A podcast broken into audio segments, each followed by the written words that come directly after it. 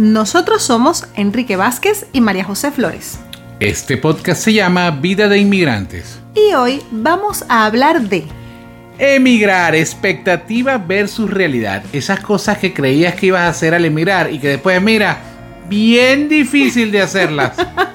sí, la verdad es que hay muchas cosas que uno se imagina cuando está planificando la migración. Sobre todo esas cosas que nos hacen ilusión. Nosotros, ay, después que yo emigre, cuando yo esté en ese lugar, voy a...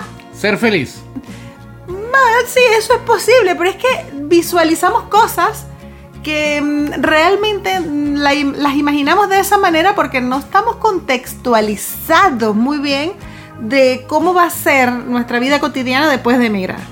Claro, también hay que ver el momento y desde dónde emigras. Porque si tú emigras en el momento que emigramos nosotros de Venezuela, que no había comida, no había medicinas, no había repuestos, no había baterías, la luz se iba cada rato, em, que teníamos que comprar esa bendita masa para hacer arepas, que era una cosa mm, horripilante. horripilante, que uno no sabía de dónde salía.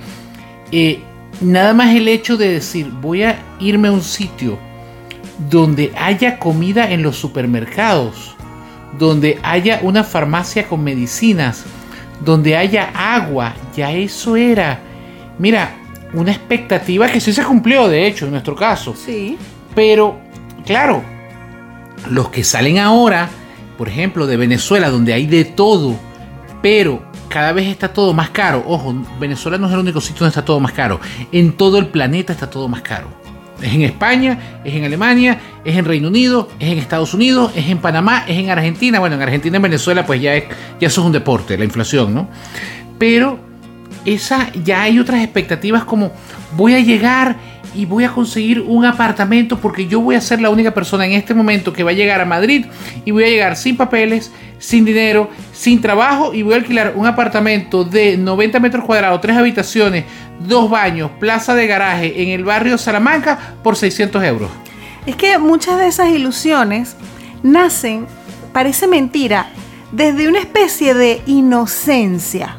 Porque es verdad que en buena medida tienen que ver con no planificarse bien, con no enterarse bien de cómo es el sitio, pero también porque, eh, sobre todo en el caso de los venezolanos, nos llena tanto la ilusión, lo deseamos tanto, es una cosa que añoramos tanto, bueno, quienes, obviamente, quienes desean emigrar, quienes están en esa situación de que de verdad quieren hacerlo y no pueden, y finalmente reúnen las herramientas necesarias, tienen los recursos para hacerlo. En ese momento se desborda tanto la, emoción y la felicidad que no nos, no nos ponemos a pensar como en detalles secundarios. Entran en una suerte, muchos, no todos, obviamente, muchos, entran en una suerte de ensoñación y de, y de ilusión. Mira que el que vive de, ilusiones muere de desengaños, ¿no es que dicen? Así dicen. Entonces, eh, eh, de, como dices tú, tú acabas de decir una, una gran verdad. Y es, no investigan, no, sí investigan. Investigan y entonces eh, que leen en una noticia donde dice, la vivienda en Madrid está más cara que nunca. La vivienda en Madrid está muy difícil. Pero ellos en su mente, insisto, algunos, no todos, pero ellos en su mente están leyendo esa noticia y en su mente dicen, yo sí voy a conseguir apartamento rápido. Yo sí, a mí sí. Eh, dicen, en España está muy difícil conseguir trabajo si no tienes papeles, porque las multas son de 10 mil euros, de 10 mil uno a 100 mil euros al empleador que contrate a alguien sin papeles. ¿Y qué dicen? Pero yo con fe, con la llama violeta, con el unicornio azul, con, con Dios, con Vallita o con, el Arcángel o con el Arcángel Miguel o con la Chinita, yo voy a conseguir trabajo rápido. Algunos consiguen, pero la mayoría no. La verdad es que yo, yo sí creo, es verdad que hay que tener fe y todo eso, pero no poner todos los huevos en la canasta de la fe. Porque claro, la realidad hay que aterrizar, hay que aterrizar. Como yo siempre digo, yo se lo digo a todo el mundo. En el océano, cuando ese avión va por la mitad del océano, el poder mítico de la llama violeta, del unicornio azul, de la estampita de la Virgen, de Yemayá, de Obatalá, de Negro Primero, de mira, de quien, de, de, de, quien tú creas, ahí quedó, quedó, eh, hasta la mitad del océano. De ahí para acá, esa energía mística no llega. Eso es como, como el satélite DirecTV. ¿Se acuerdan que no llegaba para España? Bueno, más o menos. Más o menos lo mismo. No llega hasta aquí.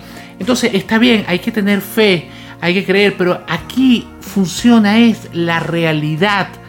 La realidad, esa realidad que, eh, que a veces es muy dura y, a veces yo cuando la digo en mis vídeos, la gente se molesta conmigo y después con el tiempo muchos me dicen, tenías razón hermano, yo me molestaba contigo cuando decía, bueno, hasta que se cree, pero después que llegué vi que tenías razón. Pero es lo que yo les digo, o sea, hay que Miren, sí se puede ser feliz al emigrar totalmente. Yo soy más feliz fuera de Venezuela que en Venezuela. Eh, ¿Puedes dedicarle tiempo a tus hobbies? Sí, de hecho, este es uno de mis hobbies. En realidad, viajar mucho, al principio viajábamos mucho, pero ya llega un momento que cuando comenzamos a estabilizarnos, parece mentira, mientras más estables estamos, más, más difícil se nos ha hecho viajar. La verdad es que no se trata, como tú bien dices, de, no ser positivo, de no tener expectativas, de no tener aspiraciones. No, no se trata de eso. Se trata más bien de, de aterrizar, de no ver ese futuro como, mira, yo tengo, a mí hay una frase que me gusta mucho que es, hay gente que cree que emigrar es empezar a vivir dentro de un videoclip. Y la verdad es que tiene muchas cosas buenas, muchas posibilidades de cosas buenas. Yo voy a emigrar porque yo cuando emigre voy a vivir en una casa preciosa, espectacular. Voy a, voy a tener tres perros de raza bellísimos con su pelo largo, cuidado todo el año. Voy a, te planteas muchas cosas en base a tus gustos y puede que no esté mal, pero todo eso hay que aterrizarlo porque después la sensación de, de fracaso aunque no, aunque, aunque no seas un fracasado, la sensación de sentir que en eso a lo que le pusiste tanto corazón, quizá fracasaste, te puede jugar una mala pasada. También es verdad que mientras más cosas, mientras más relaciones, mientras más estatus tenías en tu país de origen, más dura se te va a hacer la migración, la mayoría de las veces. Porque vas a anhelar, eh, como, como el chiste eh, eh, o, el, o, el, cuento, o yo no sé, cuando yo tenía dinero me llamaban Don Tomás, ahora que no tengo me dicen Tomás no, eh, Tomás no más. Tomás no más. Exacto, es eso. Entonces es saber que emigrar está bien tener expectativas, está bien tener deseos, está bien tener ideas, está bien tener sueños. Pero em, emigrar es un emprendimiento. Y como todo emprendimiento, como toda empresa, tiene que ser con un sistema científico. Ese es también parte de, una, de un gran problema que tenemos una gran mayoría de los venezolanos, entre los que me incluyo. Cuando uno va a emprender en Venezuela, uno va a montar un negocio, ¿cómo monta un negocio uno? Uno le dice a los amigos, mira, vale, ¿será que yo monto ahí en esa esquina una venta de empanadas? ¿O, qué, qué podré montar aquí? Mira, ¿qué crees tú que puedo? Bueno, pero monto una venta de zapatos. Uno monta así como que con los amigos, lo que, mira, a mí me provoca montar una venta de, no sé, de piedras pintadas de colores fucsia. Montala, ve qué pasa, eso se va bien. Porque allá no hay costo, no hay, no hay controles, no hay nada. Entonces cualquiera monta un negocio y se le va mal, bueno, no se perdió tanto. Exacto. Aquí, emprender, emprender es difícil, no es imposible. Y si lo haces bien, te puede ir muy bien. Pero emigrar es como un emprendimiento, tienes que planificarlo. Tienes que hacer matriz FODA, o DAFO, como le dicen aquí. Tienes que hacer un análisis PESTEL. Tienes que eh, verificar las cinco, las cinco fuerzas de Porter. Tienes que buscar unos objetivos SMART. Y no lo digo en broma, lo digo muy en serio. Tienes que planificarlo todo lo mejor posible. Porque migrar es el salto más importante que vas a dar en tu vida. Porque es dejar todo lo que conoces.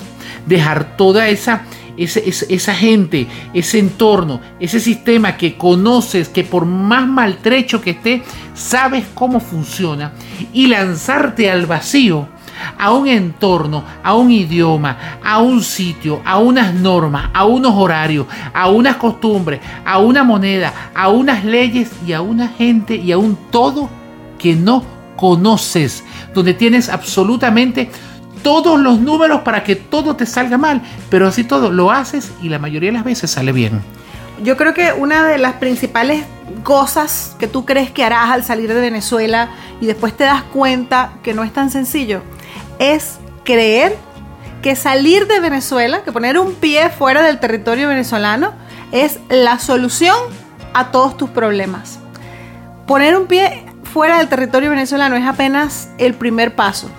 y van a surgir muchos retos a partir de entonces. A mí esa, ese razonamiento me recuerda, hace años en Venezuela la gente decía que nosotros para salir del chavismo teníamos que salir a la calle y no decían nada más, había que salir a la calle. Y yo siempre me pregunté, ok, salimos a la calle y después...